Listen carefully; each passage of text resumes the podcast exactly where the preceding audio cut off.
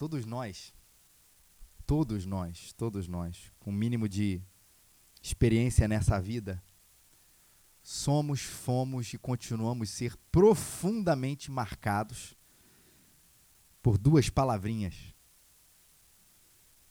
sim e não.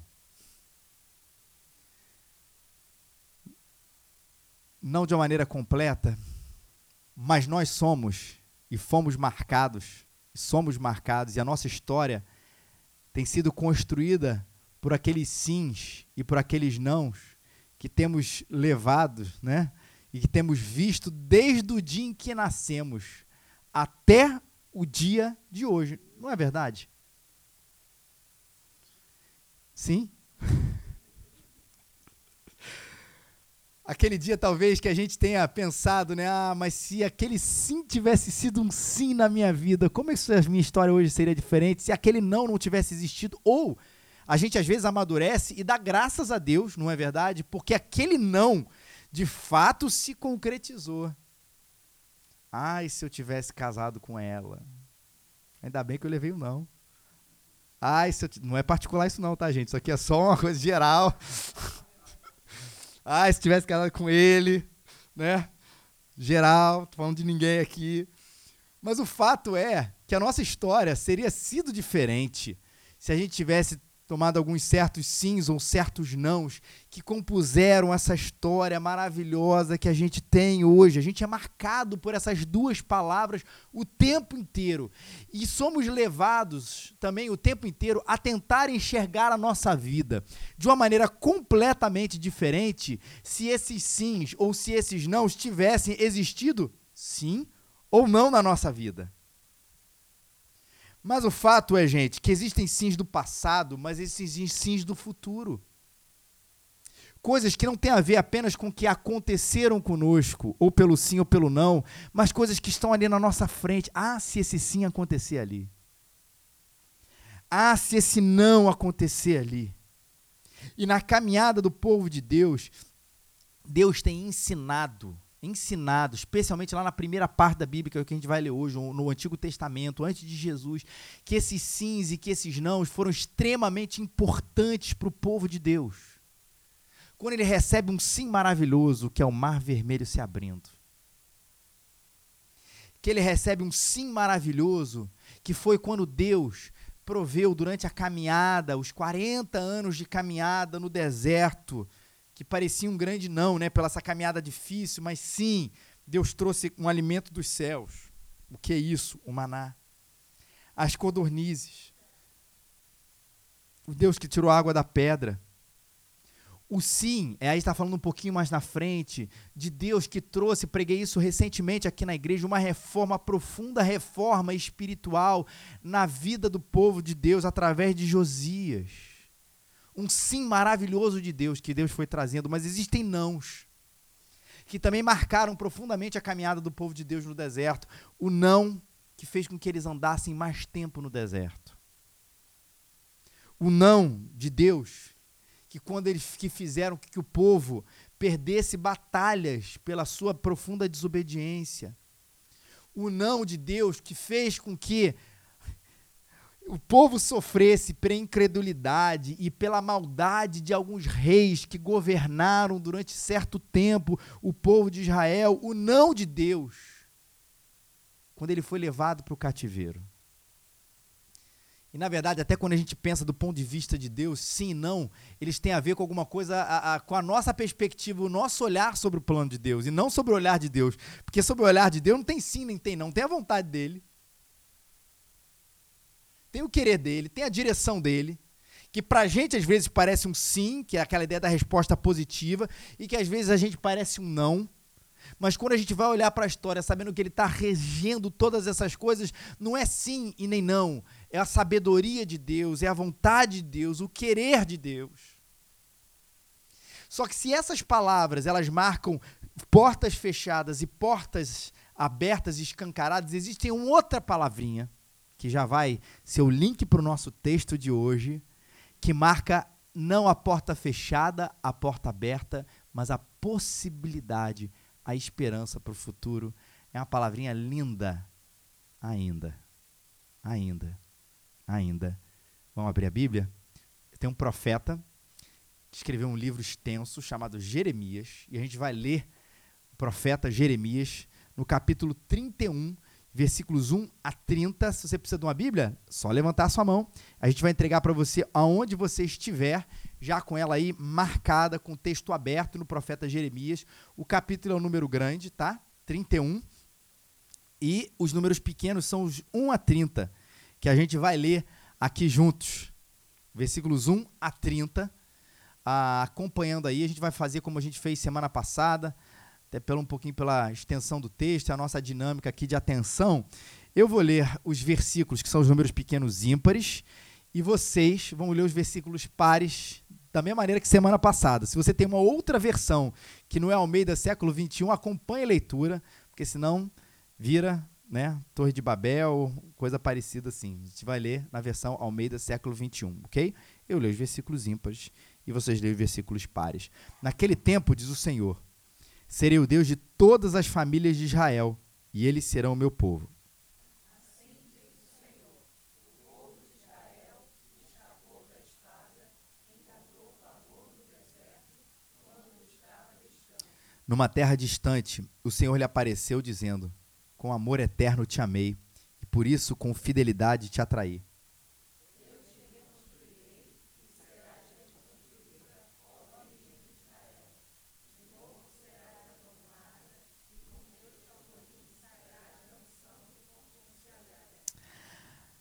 Ainda plantarás vinhas nos montes de Samaria, e os que a plantarem colherão os seus frutos.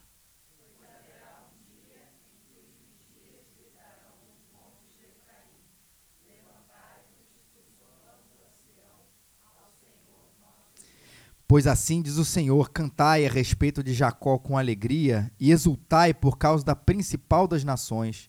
Proclamai, cantai louvores e dizei: Ó Senhor, salva o teu povo, o remanescente de Israel.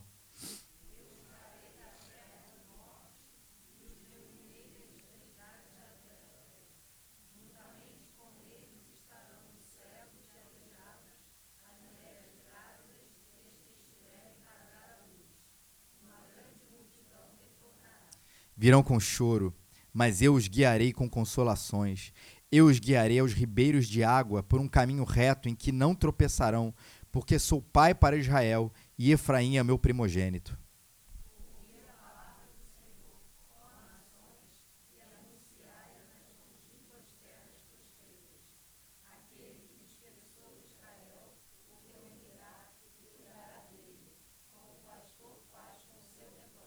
Pois o Senhor resgatou Jacó e o livrou da mão do que era mais forte.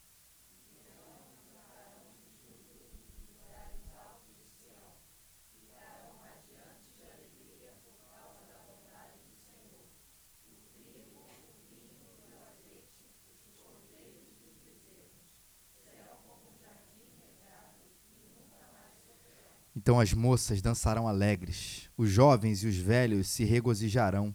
Transformarei o seu pranto em júbilo e os consolarei, e lhes darei alegria em lugar de tristeza.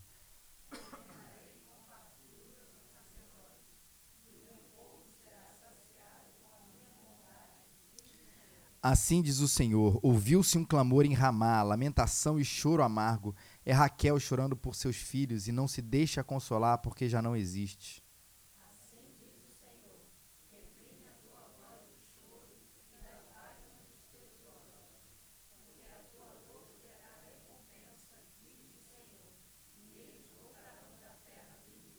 Há esperança para o teu futuro, diz o Senhor, pois os teus filhos voltarão para o seu país.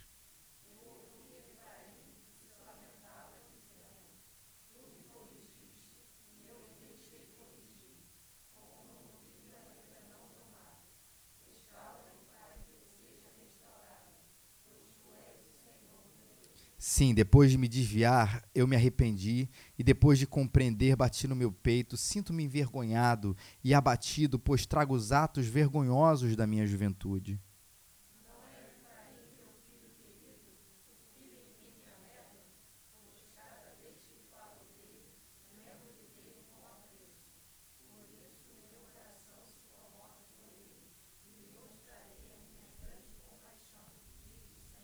Ergue Marcos, põe sinais que te guiem, fica atento ao caminho pela qual andaste. Regressa, ó Virgem de Israel, regressa a essas tuas cidades.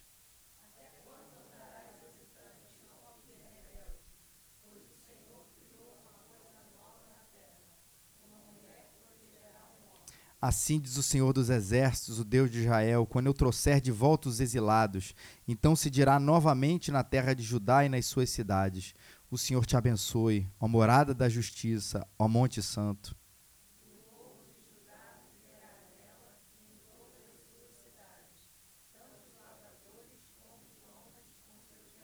Pois saciarei quem estiver cansado, e fartarei todo o que estiver exausto.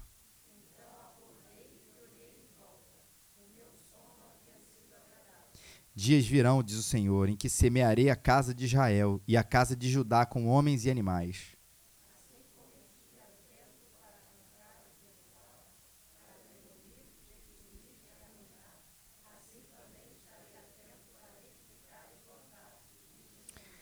Naquele dia, naqueles dias não dirão mais: os pais comeram uvas verdes e os dentes dos filhos é que se embotaram.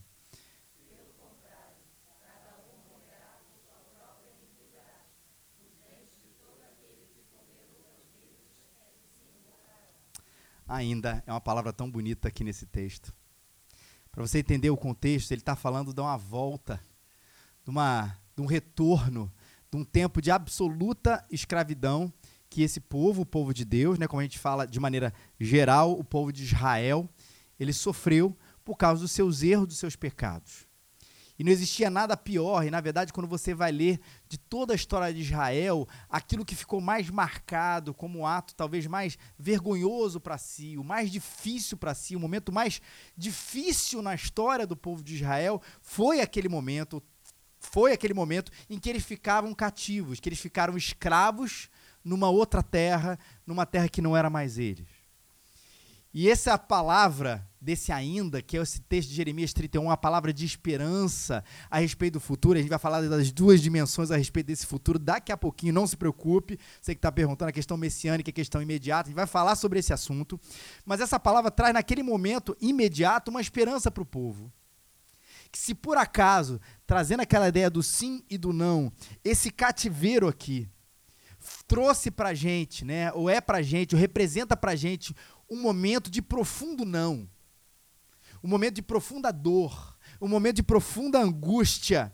Deus está dizendo para eles ainda as coisas maravilhosas que vão acontecer com vocês. E essa é a grande esperança que Deus está trazendo num, no meio de, uma, de um povo que se encontrava cativo, que se encontrava ainda preso, cheio das questões, dos questionamentos até a respeito do próprio amor de Deus. Tanto é que ele começa a falar assim: com amor eu te amei. Repara que logo no início do texto, é, ele vai dar essa expressão tão bonita do amor de Deus. De que no meio de todo aquele castigo, daquela disciplina, Deus estava dizendo para eles: Eu amo vocês. Isso aconteceu a despeito do que vocês fizeram, ou, na verdade, a despeito do que vocês fizeram, eu continuo reafirmando o meu amor por vocês. E eu reconstruirei vocês. Você vai ser colocada de novo como uma nação próspera. De novo você será adornada. Ele vai falando desse contraste, do que ele está antes do que ele vai ser depois. Você vai ser adornada, a fase da alegria. E a questão do adorno tem muito a ver com as festas que eram celebradas lá em Israel. Para a gente entender o contexto, para a gente ver o que isso significa para os nossos dias. Naquele momento em que colocar uma roupa não era simplesmente ir para uma festa em fantasia, mas colocar uma roupa de festa simbolizava para o povo aquele momento da alegria, já que toda a dinâmica até do Antigo Testamento ela tem muito a ver com simbolismo, colocar um pano de saco de sim, um pano de saco, cinzas sobre a cabeça. O que, que tem a ver isso? Na verdade era o que acontece aqui dentro está acontecendo aqui fora. Eu visto um pano de saco porque eu estou triste. Eu boto cinza sobre minha cabeça porque afinal estou triste. Essa, essa relação era muito presente. E no momento da minha alegria? Eu tiro todas essas coisas e coloco uma roupa de festa. E Deus está dizendo para eles assim: vocês de novo serão adornadas, vocês vão vestir aquelas roupas, dizendo vocês vão celebrar o momento que vocês estão vivendo. Ainda, ainda vocês plantarão vinhas nos montes e colherão dos seus frutos.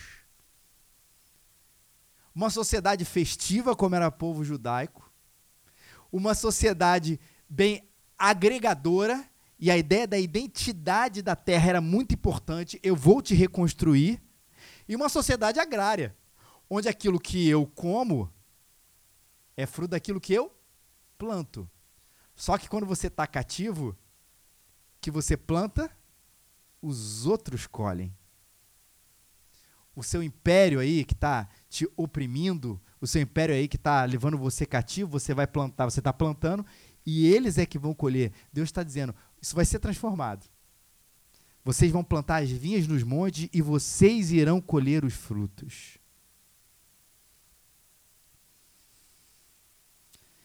Que coisa boa a gente poder olhar e perceber essa realidade aqui do povo de Israel. Os vigias, do versículo 6, se você vê ele aí, aqueles que subiam os montes, anunciavam as festas, eles vão tocar a trombeta, como quem está dizendo, vocês vão voltar a dançar, a tocar, a festejar, a brincar, a serem felizes de novo, porque vocês estão de novo perto, no centro aí da vontade de Deus. Que restauração bonita que Ele vai reconstruindo, dando esperança para o povo. Que no meio desse suposto não, ou desse aparente não, existe uma palavrinha ainda mais marcante ainda, do ainda, do ainda, do ainda, do ainda. Isso ainda vai acontecer com vocês. Vou trazer vocês da terra do norte. Vou reunir vocês das extremidades da terra. Não haveria mais o reino do norte ou do reino do sul. O povo seria um povo só. Quem estaria nessa festa? Olha o que ele coloca aqui: os cegos, os aleijados, os grávidas, os que estiverem para dar à luz, não interessa em que situação a pessoa estivesse em que dificuldade ela estivesse passando. É aí a abrangência do povo, não é norte nem sul, não é o povo do norte, do povo do sul. É, é, o que vê e é o cego, é o que anda e é o aleijado, é o grávido que não grávido. Todos vão participar dessas festas. Mas ele diz o seguinte: os que chegaram vão chegar devastados, virão com choro, mas eu os guiarei com consolações. Vocês vão chegar desse período todo com o coração quebrado. Vocês vão chegar desse período todo com o coração devastado. Isso é verdade. Vocês vão vir com choro. Mas olha a promessa de Deus aqui para esse futuro. Mas eu vou consolar a vida de vocês. Ele diz: vocês vão chegar com soro, com choro, e eu vou trabalhar com vocês. Vocês vão chegar perdidos. E eu os guiarei aos ribeiros de água por um caminho reto em que não tropeçarão, porque sou pai para Israel e Efraim é meu primogênito. Chorando e perdido. Aquela sensação de desespero que você às vezes tem, no momento que você não sabe mais para onde ir, o que você fazer, Deus fala assim: não se preocupe. Vocês vão chegar assim, com aquele coração querendo, precisando ser tratado pela graça maravilhosa de Deus, o choro sendo consolado, aquela sensação de não saber mais o que fazer, não se preocupe, porque eu vou guiar vocês. E ele diz por quê? Por causa da identidade de Deus. Final do versículo 9. Porque eu sou pai para Israel. E eu creio, gente, que essa afirmação sobre a paternidade de Deus, ele é fundamental para o desenvolvimento da nossa relação com Deus. Porque tem gente que continua se relacionando com Deus como se ele não fosse pai. Como se ele fosse um juiz carrasco. Como se ele fosse um ser distante. Como se ele fosse um Deus daquele cheio de caprichos que se você desviar um milímetro para a direita, um milímetro para a esquerda, por puro capricho dele, ele vai castigar você, ele vai tirar você do centro da sua vontade, ele vai tirar você ah, do seu caminho. E com Deus não é assim, porque uma das principais afirmações sobre a pessoa de Deus é que ele é pai e que ama ser visto dessa maneira. E ele está reafirmando, inclusive, no Novo Testamento, essa é uma das textos mais ah, ah, esclarecedores que a gente tem sobre a disciplina. Ele diz que se um pai é pai, ele disciplina os seus filhos. E se os seus filhos não são disciplinados, eles seriam como bastardos, mas se Deus o ama, é porque ele houve uma disciplina, então ele está resgatando. Eu amei vocês sempre. Por isso, tudo isso aconteceu. para esse aprendizado de vocês, para que vocês entendessem as consequências, inclusive da sua desobediência, do seu pecado, mas não deixe de reafirmar aqui e de acreditar que eu sou pai para Israel.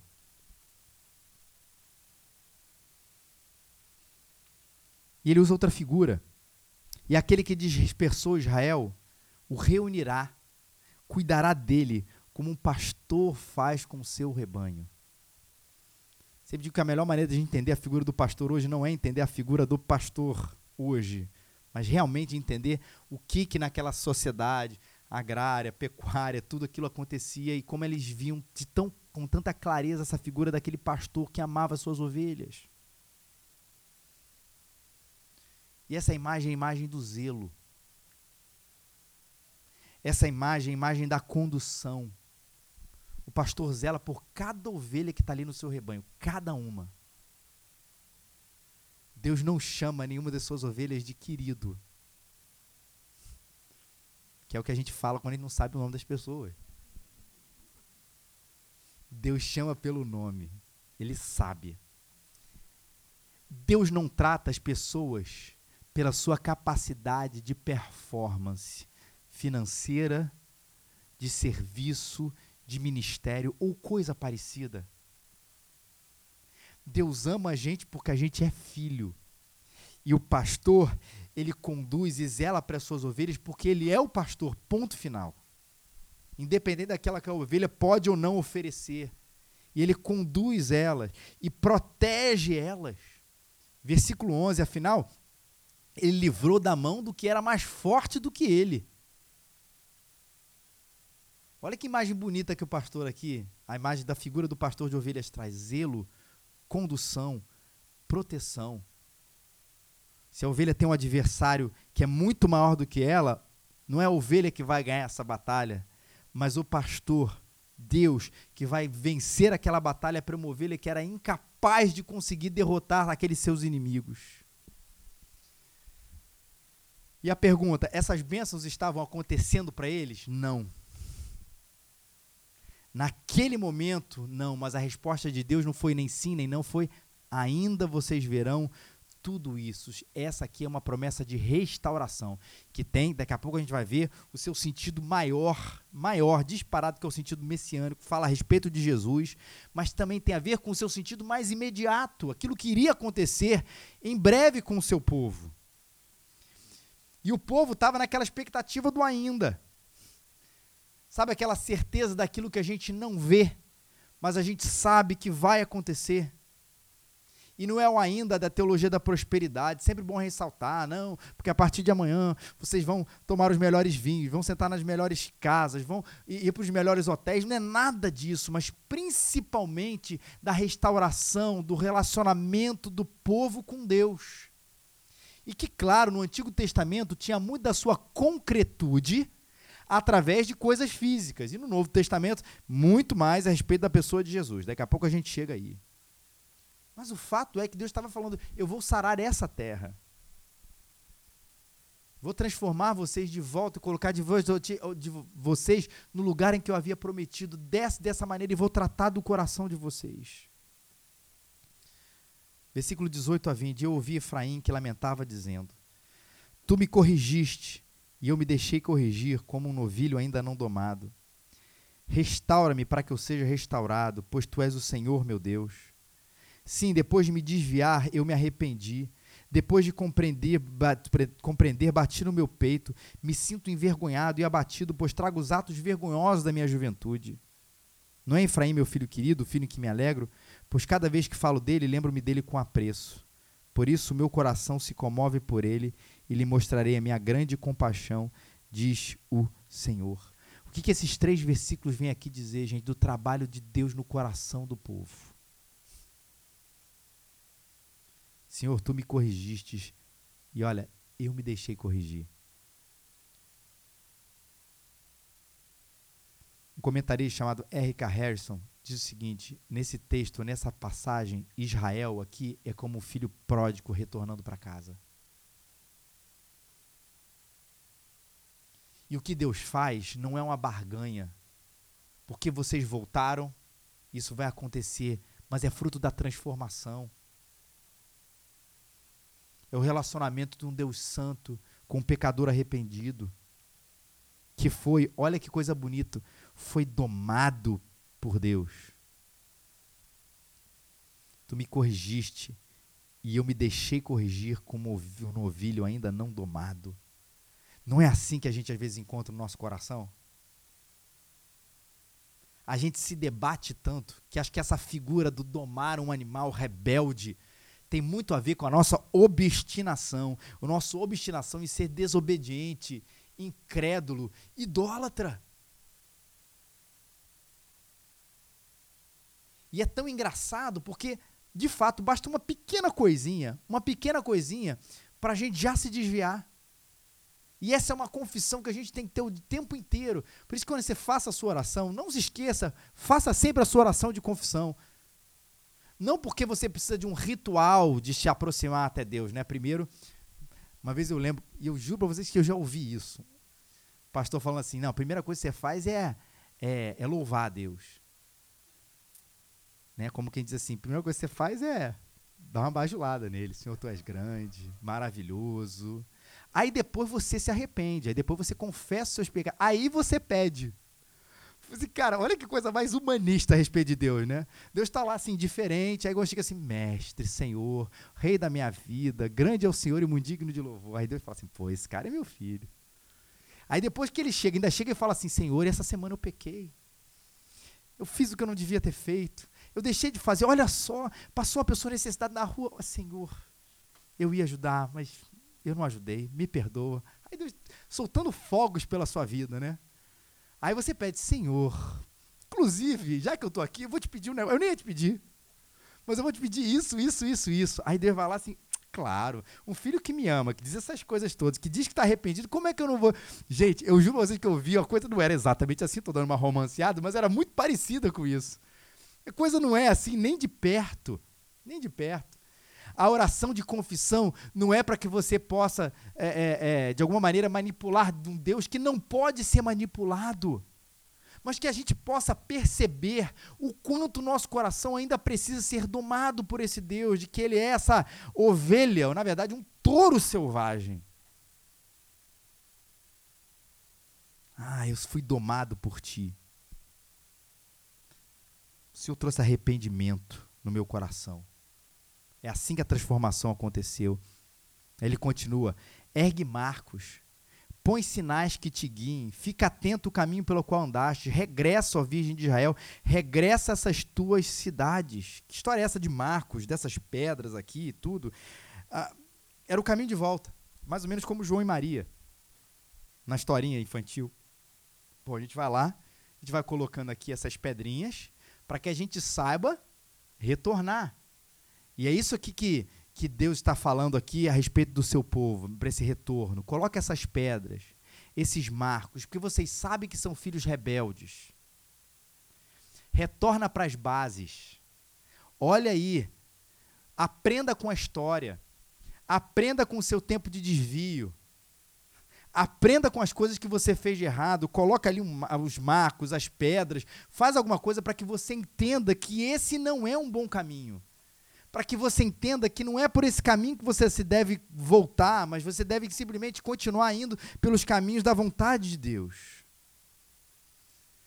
Lembrando aqui que Ele é Pai, e que Ele é pastor, e que a gente precisa viver não apenas no sim e no não, mas no ainda de Deus, de um Deus que quer que a gente se arrependa, de que quer que a gente aprenda com a história de que Deus quer que a gente aprenda com aquilo que nós fizemos de errado, para que a gente possa viver um futuro, um tempo absolutamente diferente. Mas a gente não pode deixar da aplicação mais importante desse texto.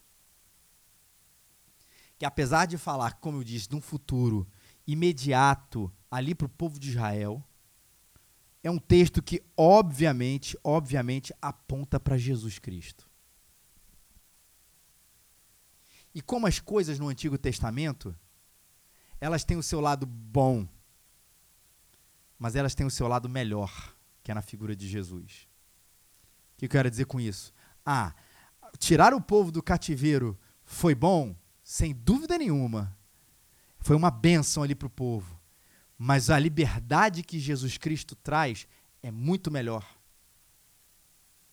As obediências no Antigo Testamento, elas são boas, de personagens históricos, são boas. A gente tem que, nesse sentido, imitar as boas obediências, sem dúvida, mas nenhum deles tem a obediência maior e perfeita que Jesus teve, que está aqui presente no Novo Testamento.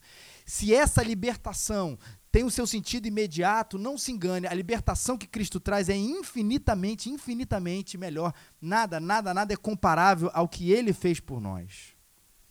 Porque ele não apenas deu vista aos cegos, como a gente viu semana passada, ele fez a gente enxergar a vida.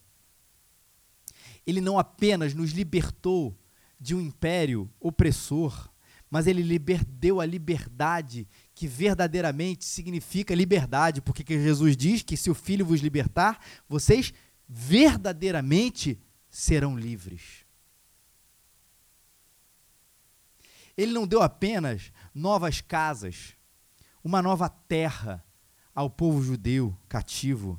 Jesus deu para a gente uma nova morada e o melhor de tudo, ele fez morada em nós. E se de alguma maneira esse texto inspira a gente a pensar num futuro, nada de errado nisso, num futuro melhor para o nosso país, um futuro melhor para a nossa casa, se ele nos inspira isso, a possibilidade de um ainda, ele tem que nos inspirar muito mais a entender que esse ainda melhor já veio.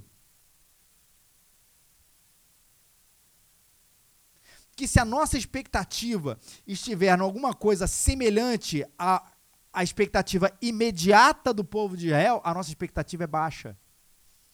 Mas se a nossa esperança, esperança estiver naquilo que realmente, na obra maior que Deus há de fazer, esse ainda já chegou através da pessoa de Jesus. Ou seja, se meu sonho é estar tá numa nova casa, numa nova terra, num novo lugar, sabe o que o Cristo fez por você é infinitamente melhor. Se o meu sonho é algum tipo de desenvolvimento econômico, social, que nada de errado nisso, saiba que o que Jesus pode fazer por você é infinitamente melhor. Se o seu sonho é um aprendizado melhor de vida, do futuro, de abrir os olhos para perceber isso, isso, aquilo, saiba que o que Jesus fez por você é infinitamente melhor. E qualquer coisa, qualquer sonho que a gente tenha, que seja, não seja de fato desfrutar das bênçãos de Jesus de maneira plena, acredite, é um sonho baixo. Porque esse ainda se concretizou de maneira plena na pessoa de Jesus Cristo. E essa é a esperança da igreja. Porque talvez, se me pedissem, né, lembra, onde é que você quer morar? Num país destruído ou num país educado, economia boa, em paz? Onde é que você quer morar, gente? Quer morar na Síria ou no país XYZ aí que você curte muito? Claro que é no XYZ, na Síria, no meio lá dos refugiados. Ninguém quer morar lá. Por vontade. Mas eu não tenho a menor dúvida a menor dúvida que existem pessoas que estão morando hoje num campo de refugiados muito mais felizes do que pessoas que hoje estão morando na Áustria. Que eu não tenho dúvida nenhuma que há gente que tem uma alegria indizível num país extremamente pobre e devastado por guerras cuja esperança, talvez olhando um texto como esse, fosse a sua reconstrução nacional, mas que hoje a gente vê, às vezes, nesses cultos de gente extremamente simples, uma alegria que vem, um rio de água viva aqui dentro de si. O que, que é isso? É o que Cristo promoveu no coração dele. Muito mais do que às vezes a frieza, a indiferença, a falta de graça de quem vive uma vida monótona, chata, sem sentido, mas muito segura, muito próspera e muito farta de bens e coisas parecidas. Mais uma vez, não é um discurso de piegas. Eu prefiro morar num lugar. O ideal seria de morar num lugar extremamente assim, mas com Cristo no coração e tendo a, a, a toda a felicidade possível. Mas o fato é que a gente precisa erguer, elencar a prioridade qualquer hora que a gente não consegue elencar a prioridade e descobrir que Cristo é tudo, que Cristo é a, a, o resultado de todas as esperanças do ser humano, ele é a resposta para todas as indagações do ser humano, de que ele é o único capaz de preencher a alma, a vida do ser humano. Qualquer coisa que a gente coloque acima disso se tornou uma idolatria uma esperança vã.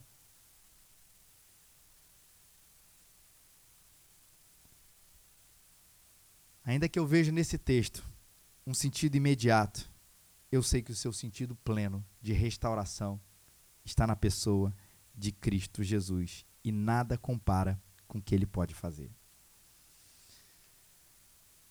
Mais uma vez, gente, que a gente tenha um bom voto hoje. Cada um aí na, nas nossas diversidades e diferenças. Mas o que precisa estar único e unido como igreja do Senhor Jesus, é essa certeza aqui. O que o Brasil precisa, o que as pessoas desse país precisam, é de Cristo no coração.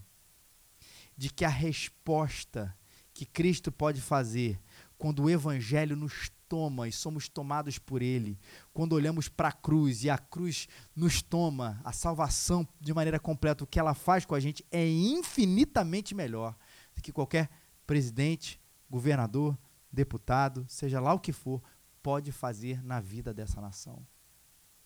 Se nós não temos essa convicção, ah, tem alguma idolatria no nosso coração que precisa ser trabalhada pelo Senhor dos Senhores. Eu vou terminar aqui com uma, um texto que me marcou, na verdade, algum parágrafo que me marcou muito há alguns anos atrás, e que no último retiro, não esse que a gente vai ter, no ano passado, eu li. Donald Carson, para mim, é um dos grandes teólogos do nosso tempo. E eu acho que essa frase dele aqui, esse parágrafo dele, vai falar um pouco sobre essa idolatria e a suficiência do Jesus que cumpriu o ainda de todas as promessas do Antigo Testamento. E ele diz o seguinte: que se Deus entendesse que a nossa maior necessidade era econômica, ele teria enviado um economista. Se ele entendesse que a nossa maior necessidade era entretenimento, ele teria enviado um comediante ou um artista. Se Deus tivesse percebido que a nossa maior necessidade era estabilidade política, ele teria enviado um político. Se ele tivesse percebido que a nossa maior necessidade era na área da saúde, ele teria enviado um médico. Mas ele entendeu que a nossa maior necessidade envolvia o nosso pecado, a nossa alienação dele, a nossa profunda rebelião, a nossa morte. E ele enviou um Salvador. E acho que Deus entende da necessidade do ser humano. E ele enviou isso. E nós confiamos nele. Vamos ficar de pé.